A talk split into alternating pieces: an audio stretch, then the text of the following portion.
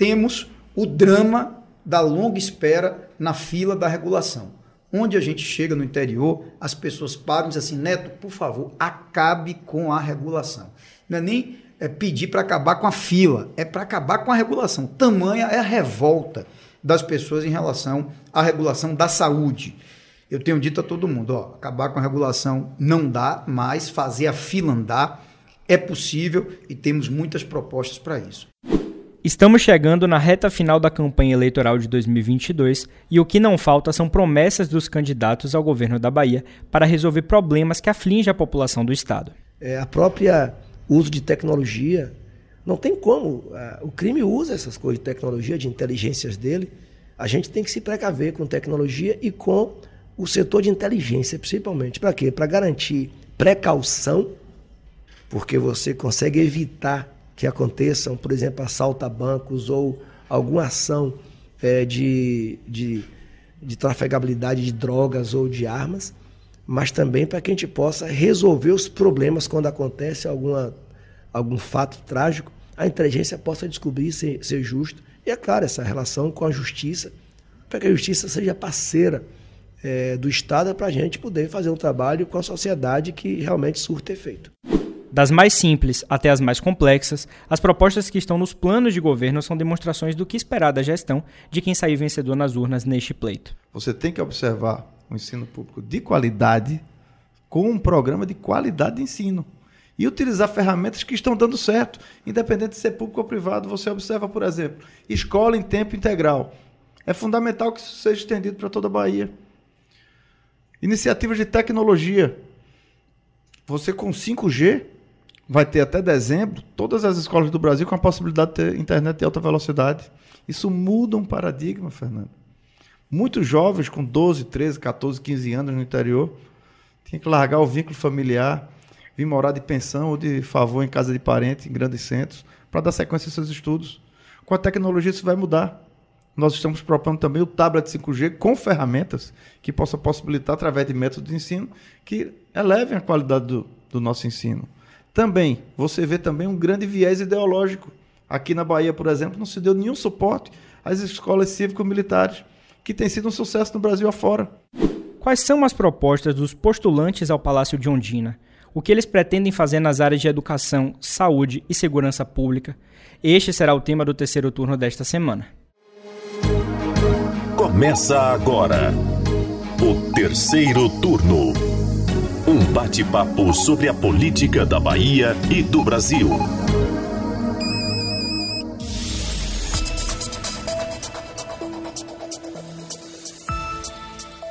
Eu sou Gabriel Lopes e comigo para a gravação do podcast de política do Bahia Notícias, os repórteres do site Lula Bonfim. Olá, turma. E Anderson Ramos. E aí, galera, tudo bem com vocês? Sexta-feira no terceiro turno, é, hoje é dia 23 de setembro. E se você que está nos ouvindo ainda não segue o nosso podcast nas principais plataformas, não perca mais tempo, aperta o botãozinho aí para acompanhar todos os episódios. Bom, Lula e Anderson, faltando aí pouco mais de uma semana para o primeiro turno das eleições, a gente segue nossa sequência de episódios aqui sobre esse tema, um ano importante.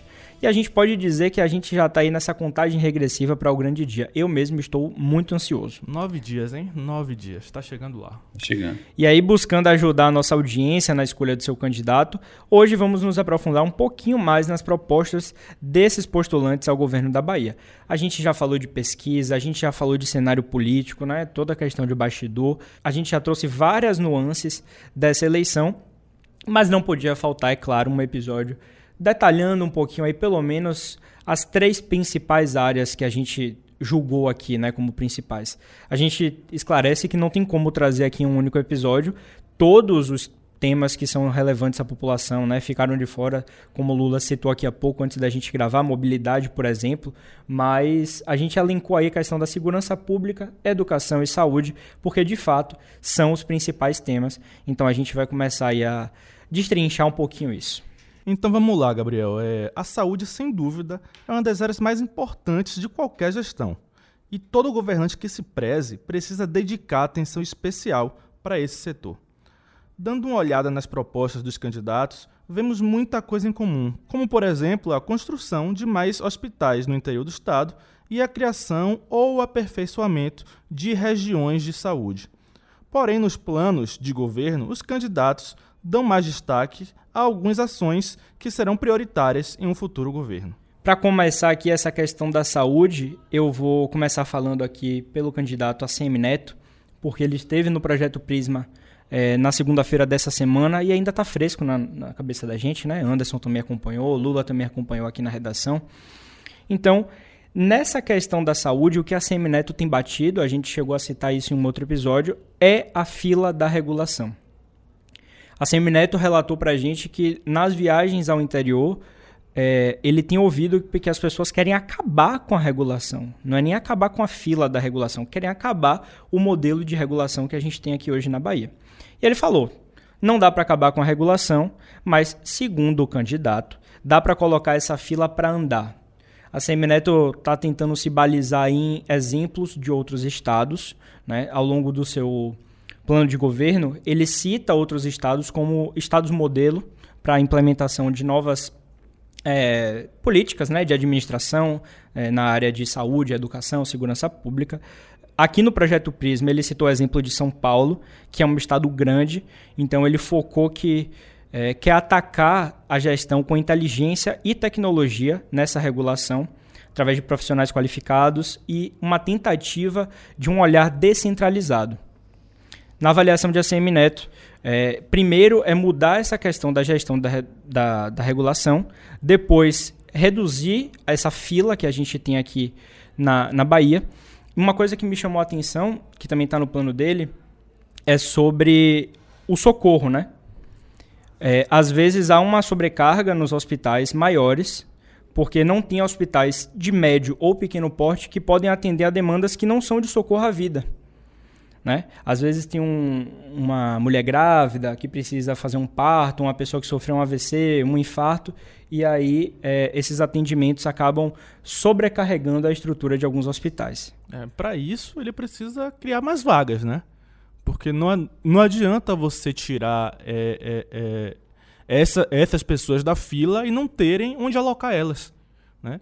Então, o caminho passa, sem dúvida, por criar mais vagas, mais leitos, mais espaços, mais hospitais, né? É, é, é, para que ele possa cumprir essa promessa de diminuir a, a fila da regulação. Né? E, e, ele fala também em mais regionalização. Né? É, é um processo que até o atual governo já iniciou, mas ele fala em aprofundar esse processo. O que seria também muito importante, né?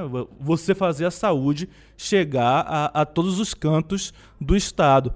É, mas também não, não chega a ser assim uma grande novidade a, a regionalização. O que chama mais atenção realmente é ele falar que vai diminuir a fila da regulação. E como eu disse, para isso é preciso mais vagas. É, nessa área de saúde, é, é, são as duas, os dois itens que ele destaca né, é, como prioritários no futuro governo dele, que é, de fato, é, é, buscar essa interiorização aí, né, da, do atendimento de saúde, é, tirar a sobrecarga da capital né, e a regulação. Né? ele, ele é bem claro nisso. Né? Um ponto que me chamou a atenção na, na regulação é é, além da, da, claro, né, da diminuição das filas, é o fim da politização do sistema, né? Aquele jeitinho que quem acompanha política sabe, quem precisa do sistema único de saúde sabe que alguns políticos utilizam de sua influência para furar a fila, né? Então isso me chamou muita atenção, né? Inclusive eu tenho relatos que disso que isso acontece também não só a nível estadual, como a nível municipal, não só aqui em Salvador, né, mas tudo quanto é cidade. Então isso, isso de fato me chamou a atenção dele, né? E foi como o Gabriel falou, a, a regulação foi o, o tema escolhido nele para o tema escolhido de Neto para criticar aí o, o, o, governo de Rui Costa na área de saúde. É, uma outra coisa que eu lembro que ele falou, né, só para fazer um complemento ao que Lula disse da questão da regionalização, A ideia dele é pegar hospitais municipais, né, que tem uma mínima estrutura, uma estrutura mediana de atendimento, e transformar num hospital micro-regional. Então, a ideia é que aquele hospital está no município, vai atender o entorno ali de 8 a 10 municípios da região, não mais que isso, porque aí a gente já passa para um hospital né, de grande atendimento, hospitais gerais né, e tudo mais. Então, a ideia dele é tirar essas demandas que são consideradas de baixa e média complexidade desses hospitais maiores, como eu já havia falado também. Então, esses hospitais maiores, regionais e gerais, segundo o Neto, vão ser aí para atender realmente questões de socorro à vida e questões de alta complexidade, como eu já havia falado. Então, tem esse ponto também na questão da saúde. É que o plano como todo, claro, aqui ninguém é técnico em saúde, né? Ninguém entende muito bem de gestão, ainda mais um, um, uma área tão complexa como é a saúde. Mas o, o que aparentou ser, dando uma olhada no, no, no, no, plano de governo de Neto, é que é um aperfeiçoamento do que existe hoje. Né? É um aprofundamento é, é, nessa questão da regionalização e um aperfeiçoamento da, é, da fila da regulação. Né?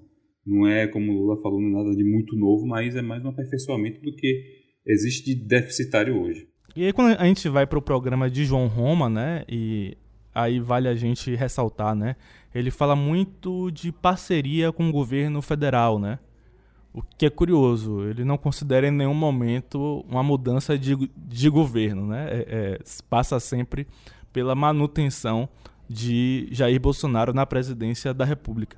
Mas ele cita muito essa parceria com o governo federal e ele também cita, tá? É, é, zerar fila.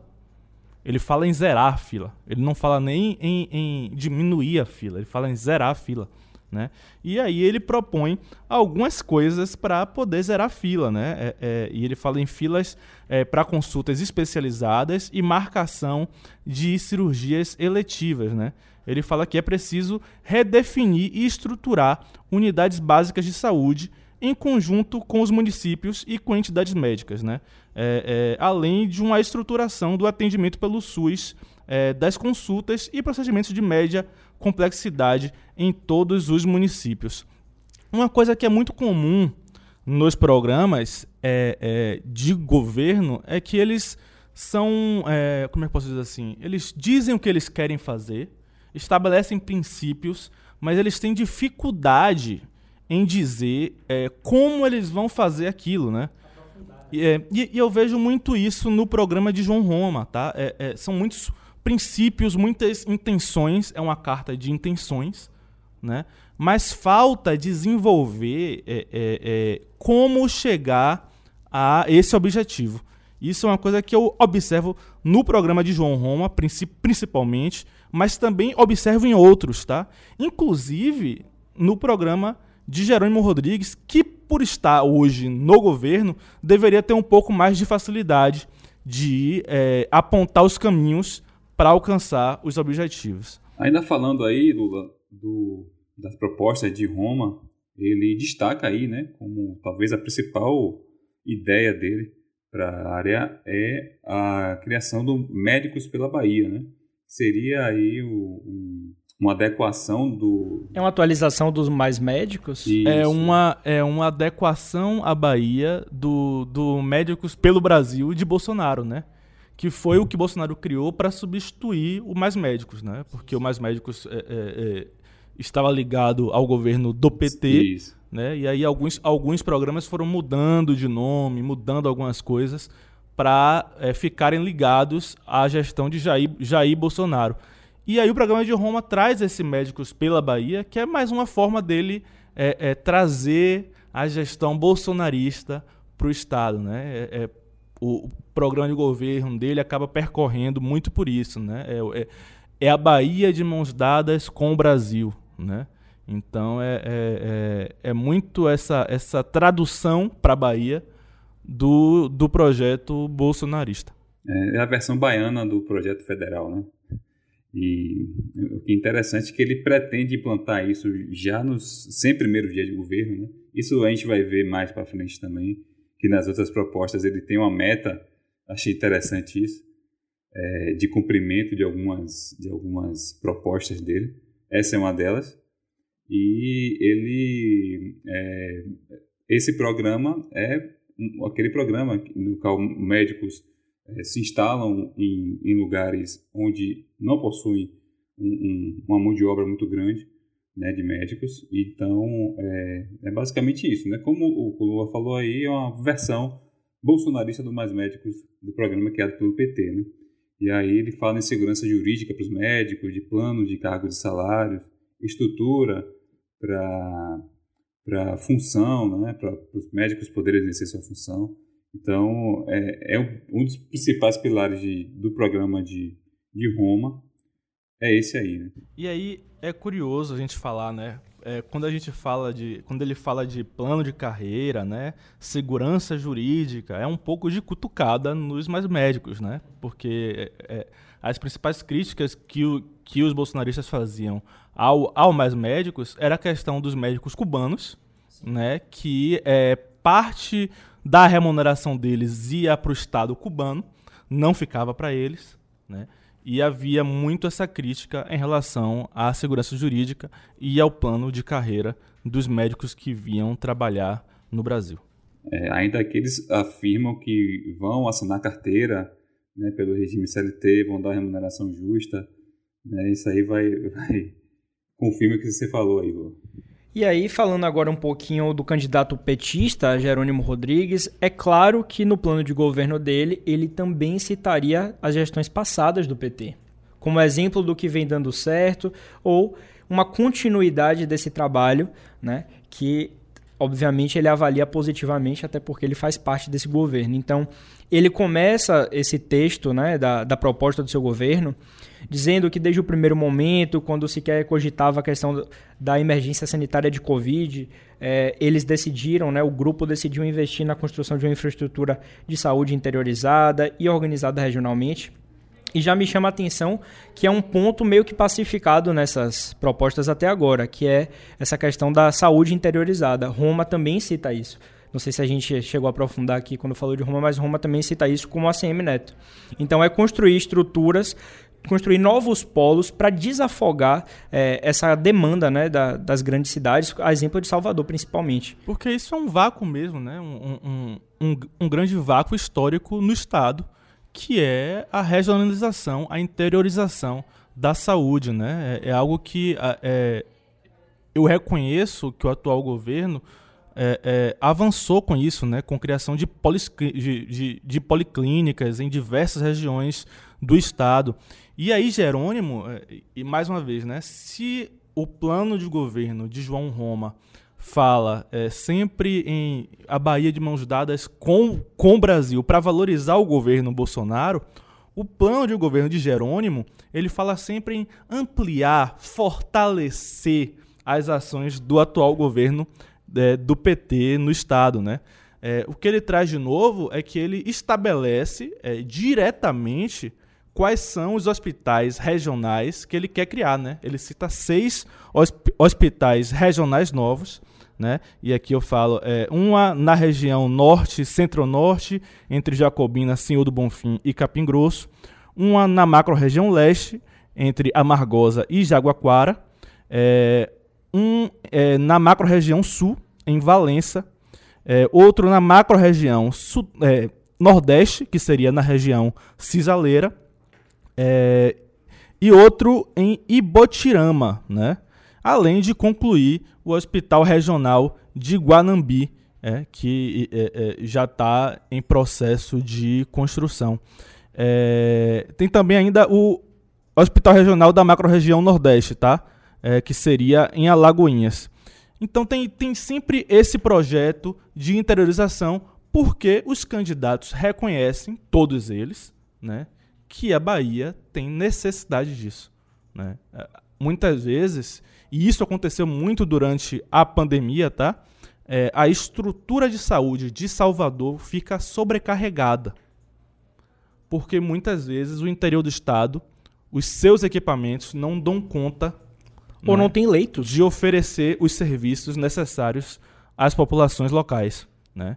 Então, esse é um vácuo importantíssimo a ser superado pelo Estado e não é à toa que todas as campanhas propõem isso. Pois é, Lula, essa questão que você citou da policlínica, eu acho que é um grande exemplo disso. No plano de governo de Jerônimo, ele também fala sobre isso, depois que ele fala ali sobre a implementação de novos serviços e hospitais regionais, porque as policlínicas servem para atender uma demanda de serviços ambulatoriais. Né? Então, ele chega a citar aqui no, no, plano de governo dele implantar novas policlínicas na região ali do Vale do Jiquiriçá, do, de Feira de Santana, Camaçari Dias Dávila, que é aqui a região metropolitana de Salvador, e também em Ibotirama, que é lá no oeste, já depois um pouquinho ali da Chapada Diamantina. Então, a ideia dele é justamente garantir o acesso a consultas e exames especializados nessas regiões.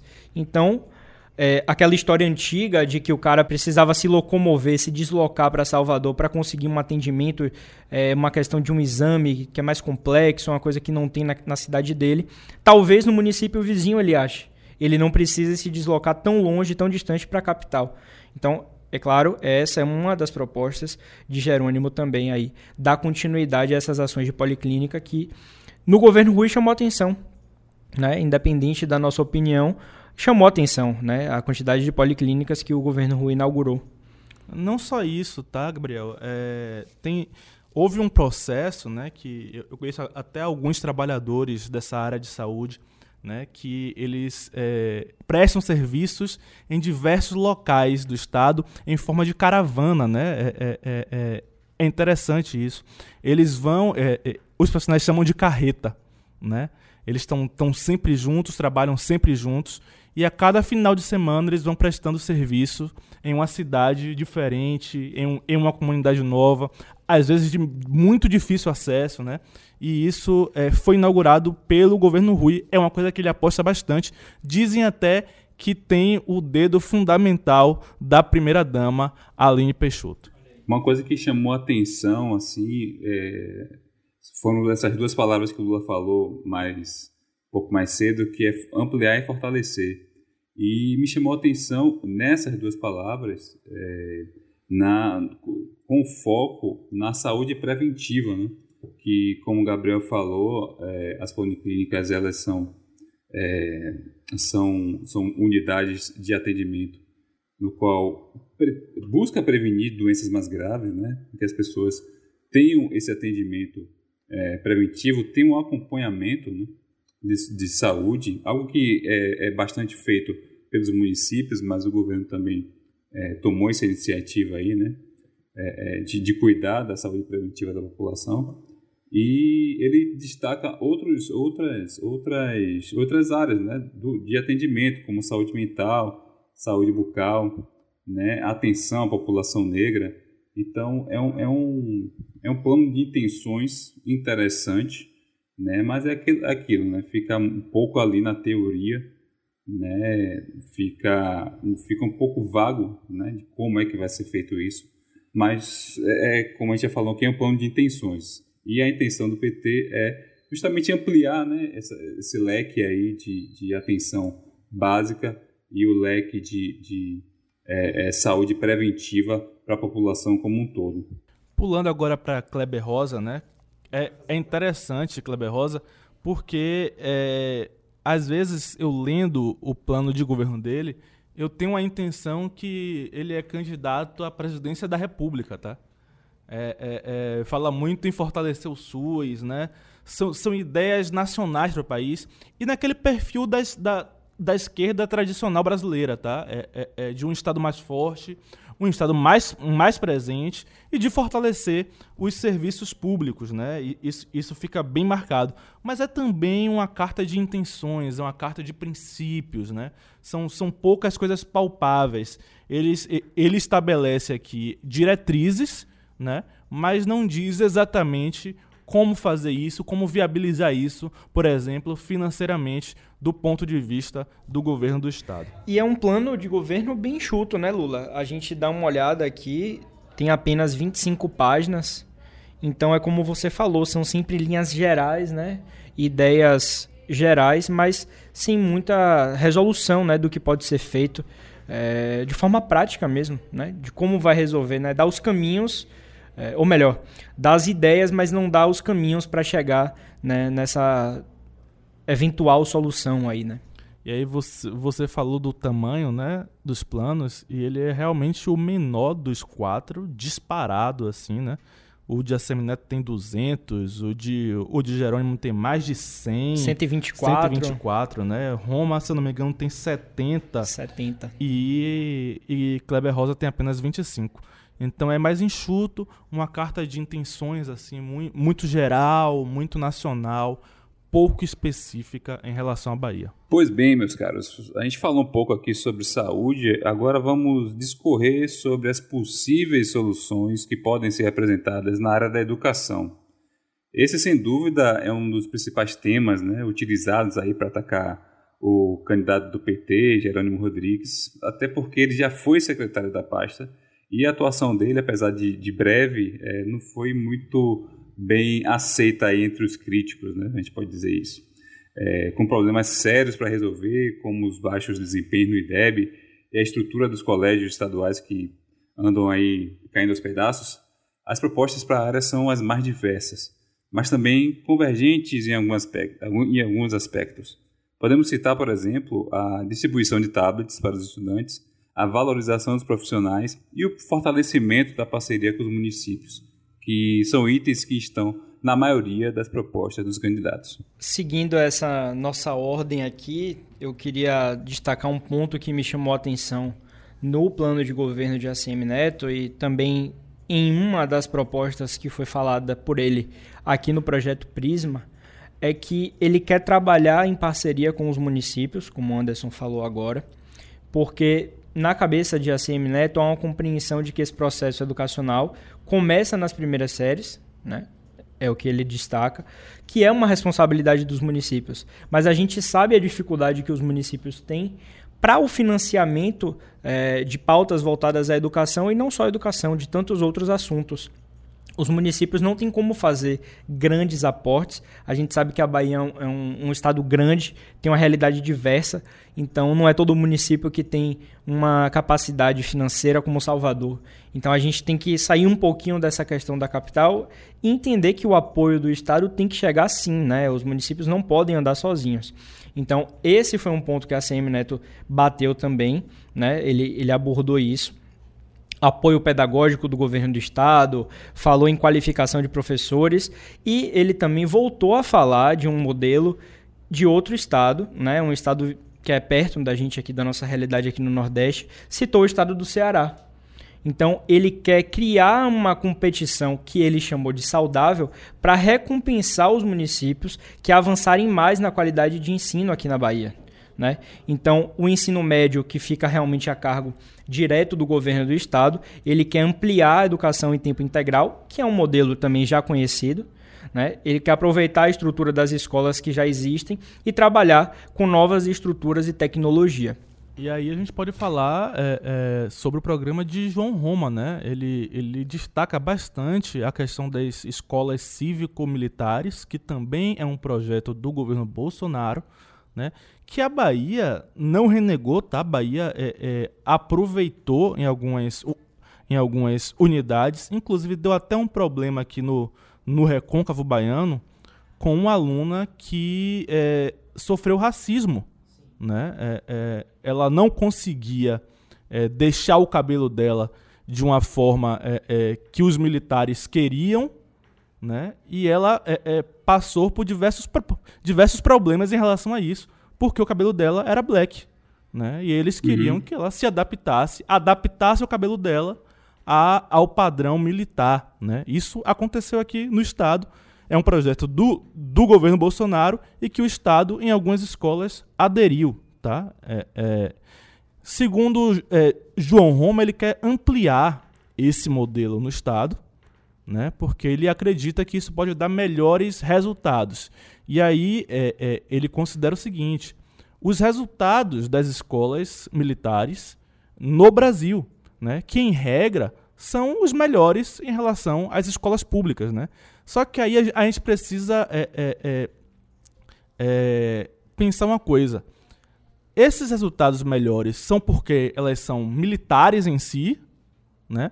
Ou porque há nelas um investimento maior em qualificação de, de, de professores, em estrutura, né? Então é preciso identificar um pouco melhor isso. E tem uma crítica que João Roma faz ao governo do estado que eu acho muito, muito pertinente, tá? Ele, ele costuma falar assim constantemente: educação não se faz levantando parede de escola, tá? Então uhum. é, é uma crítica ao modelo do governo do estado que tem é, é, construído escolas é, tem entregado é, é, novos equipamentos, bons de qualidade, bonitos, mas que continua com resultados ruins. Por mais que esteja melhorando, melhora a passos lentos, né? E a, e a Bahia, quando você compara com os outros estados, continua com um desempenho muito ruim. Essa é uma crítica interessante que João Roma faz. É, mas fora essa questão das escolas cívico-militares, eu não vejo é, é, uma grande proposta, um, um, grande caminho sendo apontado por João Roma. Falando aqui um pouco do programa de Jerônimo Rodrigues, é aquilo, né? Jerônimo é o sucessor de Rio Costa e é, o programa dele é baseado em ações ou no aperfeiçoamento de, de ações que já estão sendo feitas pelo governo. Né? É, a gente pode destacar aí é, a ampliação do acesso a educação é, inclusiva, né? Ele fala muito disso no plano dele, né? Inclusiva como? Inclusiva de uma forma respeitosa às minorias, inclusiva a, é, ele fala, por exemplo, da educação quilombola, educação indígena, é, educação para a população LGBTQIA+, né, que não consta nos outros planos. Né? É, eu achei interessante isso né? embora não tão, não tão é, é, prático né? da forma que ele que está proposto aqui no, no plano. Né? A ideia é boa, mas a implementação disso a gente não sabe como é que vai se dar. É, e outro ponto que eu queria destacar também é a, é a implementação do sistema de educação, sistema estadual de educação, o SEE, né? Que segundo o programa é, garante e fortalece processos democráticos e colaborativos na gestão da educação, em todos os níveis, etapas e modalidades. Eu achei isso o exemplo, a, a, o resumo perfeito do programa de, de Jerônimo. Né? É, ele busca fortalecer, ele busca é, é, ajeitar né, o que, o que tá, as pontas soltas que estão agora aí no, no nesse, nesse, é, na atual gestão e não traz nada de muito novo. Né? Por exemplo, não vi no programa dele é, uma, um, um projeto ou alguma ideia para diminuir a evasão escolar, por exemplo, que é um grande problema aqui na Bahia. Não, não existe isso, né? Não existe, por exemplo, também é, a questão da, da garantia de segurança para os estudantes, né? É, é, dentro das escolas, né? Isso não consta no programa dele. Então, eu, eu achei, no geral, aquela coisa, né? Um programa de tensões, né? Que a gente não, não, não, não, não, não consegue imaginar isso atuando na prática, né? Mas, enfim, a... né? É, é, é, isso. A aposta de Jerônimo é, quanto à evasão escolar, eu acho assim bem superficial, tá? Que é a, a, a o uso de, de, de bolsas escolares para alunos em situações de vulnerabilidade, né? Ele acredita que muito da evasão tem a ver com a questão socioeconômica das famílias baianas hoje, né? E que é, por elas estarem com dificuldade de pagar transporte, né, de se alimentar, de arrumar trabalho, os filhos acabam deixando as, as escolas para ajudar em alguma coisa que é, é, garanta renda para a família. Então ele propõe essa, essa questão das bolsas né, é, é para que os alunos se mantenham na escola. Mas eu acho isso muito pouco, tá? Muito pouco. É, é, mais uma vez o Brasil e aí a Bahia, claro, a gente está falando do Estado, mas isso é um problema brasileiro até, né? O Brasil aposta em soluções rasas, superficiais, de curto prazo, que não resolvem o, o, o nosso problema de uma forma macro. É, agora pulando para o programa do PSOL, né? PSOL, rede, e eles fazem questão disso, né? De, de juntar o PSOL e a rede e, e colocar os dois como, como pais desse projeto. É, mais uma vez, é um programa é, geral, sabe? É, é, é, fala de princípios, de intenções, né? A educação como um direito de todos e todas, né? É, é, e pouco projeto, pouco, é, é, pouco dizer como é que vai implementar isso, como é que vai resolver o problema. A gente sabe que a Bahia tem diversos problemas, que o Brasil tem, tem diversos, diversos problemas. O que a gente precisa entender é como resolver esses problemas e eu não encontro, é, é, é, é, na maior parte aqui, dois, dois programas, e esse é o caso do programa do PSOL, Rede, é, é, essas soluções, tá? Eu não consigo enxergar aqui os caminhos para resolver os problemas. Eles querem uma educação democrática, né? Isso é uma, é uma pauta da esquerda, né? Para que os trabalhadores atuem de forma mais direta na construção da, da sociedade. A esquerda pauta muito a questão é, é, da comunidade escolar, por exemplo, eleger o diretor, né? Mas eu fico me perguntando o quanto isso pode solucionar a questão da qualidade de ensino é, e de uma melhor educação para o povo da Bahia. Né? A, a, Bahia tem diversos, diversos problemas socioeconômicos e muitos deles são impactados por um baixo nível é, é, é, é educacional, formal da população. Né?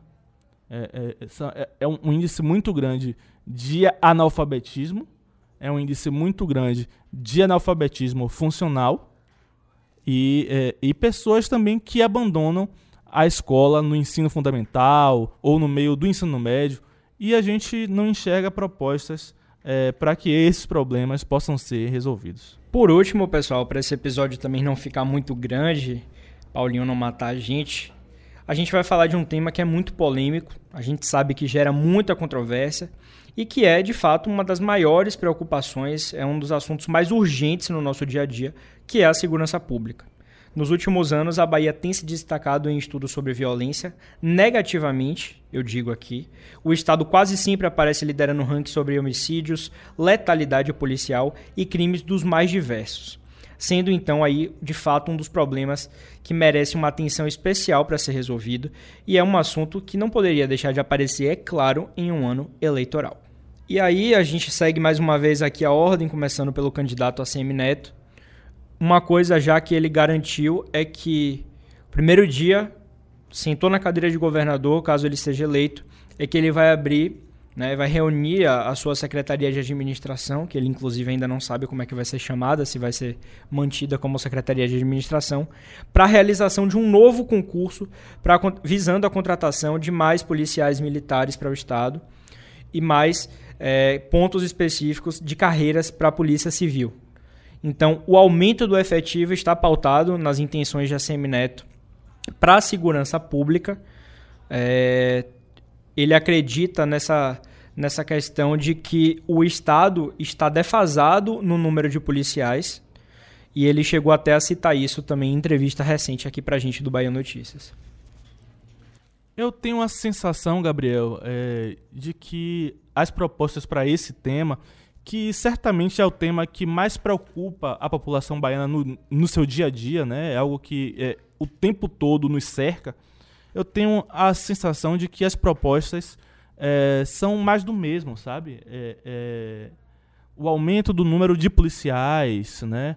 Mais repressão, essa coisa que a, que a Semineto fala, né? Agora o governador vai se envolver diretamente, sabe? Eu acho que isso é, é mais do mesmo, sabe? A gente não tem uma mudança clara de um, de um projeto que a gente vê que não está dando certo. Não está dando certo. Tá? É, é, é, é impressionante que o, o, próprio governo do Estado, é, que, que se diz de esquerda, né, não tem um modelo sequer próximo do que a esquerda defende para a segurança pública. Não mesmo. Tá? Sequer próximo. E aí, é, é, quando você vai para o pro programa de, de, de governo de Assemineto, e eu até tive a oportunidade de perguntar uma vez diretamente a, a, a Semineto sobre qual era a proposta dele para mudar a situação. E ele foi nesse mesmo sentido, né? Ele, ele diagnostica que tem um número defasado de policiais, e talvez tenha, tá? Não, não estou aqui desconsiderando essa possibilidade, não, não sou contra, mas eu me preocupo com a, a intensificação da, da guerra às drogas no Estado, porque essa guerra às drogas não tem vencedor, tá? Só tem vítimas. Os policiais são vítimas e os civis, as pessoas que moram nas comunidades são vítimas. A gente tem, tem visto aí crianças mortas o tempo todo em comunidades pobres do estado, não só de Salvador. Aconteceu recentemente em Camaçari, próximo a Jauá. Né? Esse é um problema grave da Bahia, gravíssimo, e eu não vejo é, propostas diferentes para a gente, a gente superar esse problema. Aquele ponto já conhecido, Lula e Anderson, é, de dizer né, quase que implacável a questão da gestão prisional. A CM Neto prega que vai implementar novos presídios, inclusive falou em presídio de segurança máxima aqui no estado, porque na avaliação dele, lugar de preso é na cadeia para cumprir a pena pelo crime que cometeu e não onde ele vai estar multiplicando a quantidade de crimes perpetrados no Estado. Então ele tem dito isso reiteradamente que de dentro das penitenciárias, das prisões, os chefes de facções, chefes de quadrilha, estão ainda fazendo ligações através de dispositivos eletrônicos para comandar suas redes de, de crime. Esse posicionamento, inclusive, é clássico. Né? É essa perseguição implacável, digamos assim, uma linha dura que ele quer fazer. Mas não há nada novo nisso. Nada novo. A gente é, já, já viu isso diversas vezes.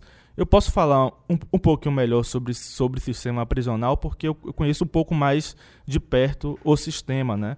E há um grande problema hoje no, no Estado, e aqui é uma crítica direta aos governos petistas, que é a politização da gestão prisional no Estado. Tá?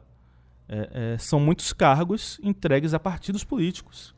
Né? E, e isso dificulta a eficiência da gestão.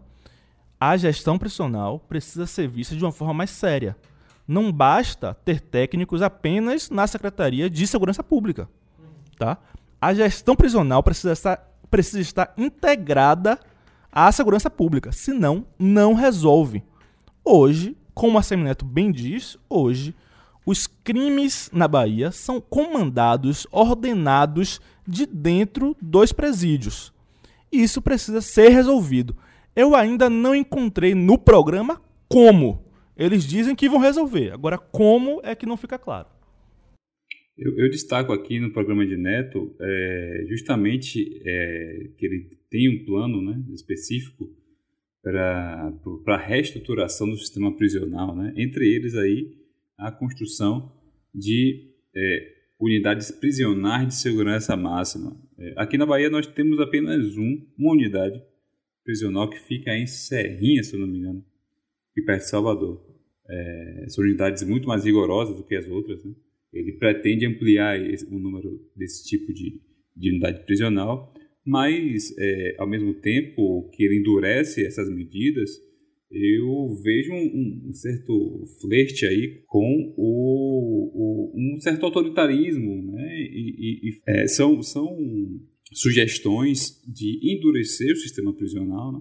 e que ferem, podemos dizer que ferem sim os, os direitos humanos dos, dos, dos, dos presidiários, né? É, é, isso é um, é um é problema né, que a gente já encara hoje e que pode ser ainda mais agravado né, se não tiver, se a gente não tiver um cuidado maior, né? A gente pode endurecer, mas a gente vê em vários lugares que isso não adianta de nada. É curioso você falar sobre isso, esse ponto, Anderson, porque a CM Neto também falou para a gente agora em entrevista que existe uma inversão completa de valores e que não dá para querer tratar a polícia como bandido, que é o que muitas vezes acontece na avaliação do candidato. Então, isso até puxa um outro gancho para um assunto que vale a gente abordar aqui rapidamente, que está em pauta, porque ele falou: existe violência policial? Sim. Né? Ele falou que existe um número alto de mortes fruto de ações policiais, mas que ele vai coibir isso dando condição para a polícia trabalhar. Então seria é, melhores condições de trabalho, melhor remuneração. E isso me lembra que ele tem se colocado contra a questão das câmeras nas fardas dos policiais é uma coisa que não, não desce para mim, tá? Não desce para mim. Eu acho que as câmeras nas fardas dos policiais, elas só não interessam a quem tem algo a esconder. Porque o policial que age corretamente, ele vai ser protegido pelas câmeras. A atuação dele vai estar coberta pelas câmeras. Só quem teme as câmeras nos uniformes é quem tem algo a esconder. Eu não entendo, sinceramente, o candidato a semineto quando ele se coloca contra e dizer que a polícia vai cruzar os braços. Tá? É, é, é. Dessa forma, fica até, até parecendo que ele não acredita na, na honestidade da Polícia Militar do Estado da Bahia. Tá? E isso não, não entra em minha cabeça. Isso não é uma pauta de esquerda, tá? Porque o governo de São Paulo aplicou isso e tem dado resultados, tá? Tem dado resultados. E eu acho que a Bahia não pode ficar para trás nisso. É, essa é uma ideia do governo do estado aqui. Eles têm é, proposto isso, falado muito até agora, não aconteceu. Não aconteceu. Que uma coisa é você falar que vai fazer, outra é você fazer. Né? E eles têm essa relação difícil com a corporação polícia militar, né? É, é, é, é, eles, eles tentam não brigar, não desagradar a corporação. É, e, assim, sobre o, o, plano de governo de Jerônimo, né? Para a gente é, andar um pouco mais isso aqui. Jerônimo, ele fala, mais uma vez, né? Ampliar, fortalecer, porque ele não pode, apesar de ser um ponto sensível, claro, dos governos petistas, ele não pode é, é, é, é, fazer críticas fortes a essa área. Ou ele, nenhuma, ele precisa, eu diria. É, ele precisa defender o legado, tá? E aí é, se se joga muito a culpa para a questão nacional. Tá? E eu não estou dizendo que o Brasil não precise de uma gestão nacional de segurança pública. Precisa. Mas é preciso que o Estado também tenha planos, tenha projetos para mitigar o problema. E hoje a gente vê que o que tem sido colocado não resolve. Pois é, velho. E é, vocês tocaram aí no ponto da, das câmeras é, nas fardas policiais. E vale destacar aqui que a CM Neto e João Roma, eles são contra essa medida, né? E os outros de esquerda são a favor, assim como Jerônimo Rodrigues e é, Kleber Rosa. Né? Estão, e tem até um certo destaque aí no programa deles esse, é, esse projeto. E falando aqui rapidamente do, do programa de, de, João Roma, é, dá para perceber que é um, é um programa bem linha dura contra o crime. Né? É lá bolsonarista mesmo. Né? Ele define aqui que em seis meses, hum, é, ele define é, dois prazos, né, para ações de curto prazo e ações de médio prazo.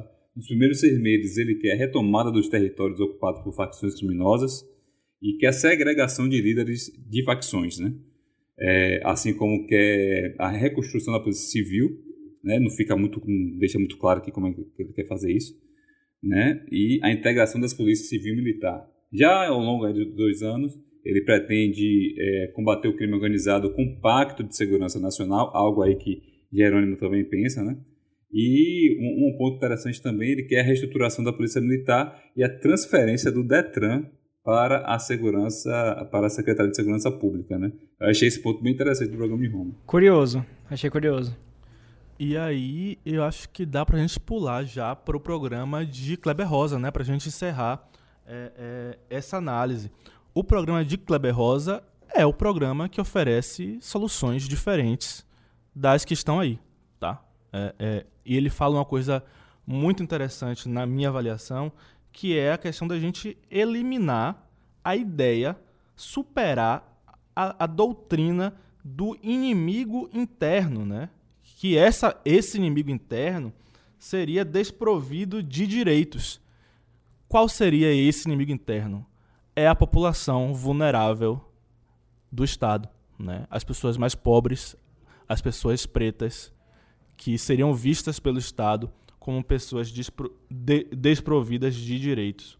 É, e, e, aí é curioso porque Kleber Rosa é um policial civil, é um, é um investigador da Polícia Civil, e aí ele propõe essa mudança no modelo de segurança pública, né? com a construção de um modelo de segurança cidadã. E aí, é, claro, eu repito a crítica que eu, que eu já tinha feito aqui ao programa dele, né? É, é, são sempre intenções, são princípios, né? Mas você vê pouca coisa assim é, é, mais específica, mais direta do que fazer. Mas de uma forma ou de outra, de uma forma ou de, ou de outra, é o programa que oferece uma solução diferente, um modelo diferente de segurança pública, né? Repito, falando em segurança cidadã, né? Falando em, em, em é, a coisa que eu fiz a crítica aqui, né, do, do, da, da política de combate às drogas que não tem funcionado com esse enfrentamento que mata policiais e mata pessoas inocentes também, né? É, é, é, e aí ele fala, não, a gente precisa acabar com essa doutrina que mata as pessoas, né? A gente precisa mudar isso. Eu acho que é o único programa de governo que propõe uma solução nova. A segurança pública no programa de Kleber Rosa, eu acho que ela teve maior destaque, né? Entre os outros temas, né? Eu achei um pouco mais redondo do que os outros, né? Apesar de ser um plano de intenções. Mas ele fala aqui de, de várias coisas que, de fato, é, é, interessante a gente pensar, né? Ele mesmo, no, na entrevista que ele fez ao Projeto Prisma, ele fala muito em mudar a mentalidade, mudar a cultura policial. E, e eu acho que, de fato, isso tem que acontecer, né? Tem que ser algo feito nos estados, mas pensar em, uma, em, um, em, um, em um âmbito mais nacional. E, de fato, eu também é, é, vou, eu achei interessante esse, o, o, projeto dele, né? apesar de falar de coisas que não estão no âmbito aí do, do, do Estado, né? como a legalização da maconha, mas é, é, é interessante. É, eu só queria só finalizar uma coisa aqui, né? Ele cita, por exemplo, é, a proibição da superlotação de presídios. Né? Mas como fazer isso? Você vai simplesmente tirar os presidiários do equipamento público? Ou vai construir não. mais? Você precisa uhum. criar novas vagas. É a única forma de não se superlotar um presídio. Só que isso não está dito aqui que ele vai criar novas uhum. vagas, né? Então é. são coisas, são, são buracos que a gente observa no plano de governo. Pois é, meus queridos, e assim a gente vai chegando ao final de mais um terceiro turno. É claro que é muita coisa, né? Como o Lula falou, tem programas que são enormes, a gente não tem como trazer tudo para vocês, mas eu acho que a gente destacou é, o que chamou nossa atenção aqui. E você, claro, pode conferir tudo lá no site do TSE, no divulgação de candidaturas, se ficou alguma pendência para você, com certeza. Se você quiser saber ainda mais sobre tudo o que acontece na política da Bahia, você já sabe o caminho. É só acessar o bahianoticias.com.br. Eu me despeço por aqui. Obrigado a meus colegas de bancada, obrigado a você ouvinte e até a semana que vem. Muito obrigado, pessoal. Valeu, Paulinho. Valeu, Gabriel. Valeu, Anderson. Valeu, ouvintes. Até a próxima semana. Valeu, galera, por acompanhar mais um episódio. E eu quero deixar aqui um abraço especial para a Erin Carla, ela que cobrou da gente aqui é, a nossa é, lembrança ao nome dela. Então aqui vai, né, Carla? Estamos kits com você. Ouça o terceiro turno, beleza? Beijo. Agora é com você. O que achou do nosso episódio de hoje? Deixa lá sua opinião nas redes sociais, sempre usando a hashtag terceiro turno BN, para a gente poder interagir com você. O terceiro turno é gravado da redação do Bahia Notícias e conta com a apresentação dos repórteres Gabriel Lopes, Lula Bonfim e Anderson Ramos. No início deste episódio, você ouviu as vozes de ACM Neto, Jerônimo Rodrigues e João Roma. Os áudios utilizados são do Bahia Notícias. A edição de som é de Paulo Vitor Nadal e o roteiro de Anderson Ramos.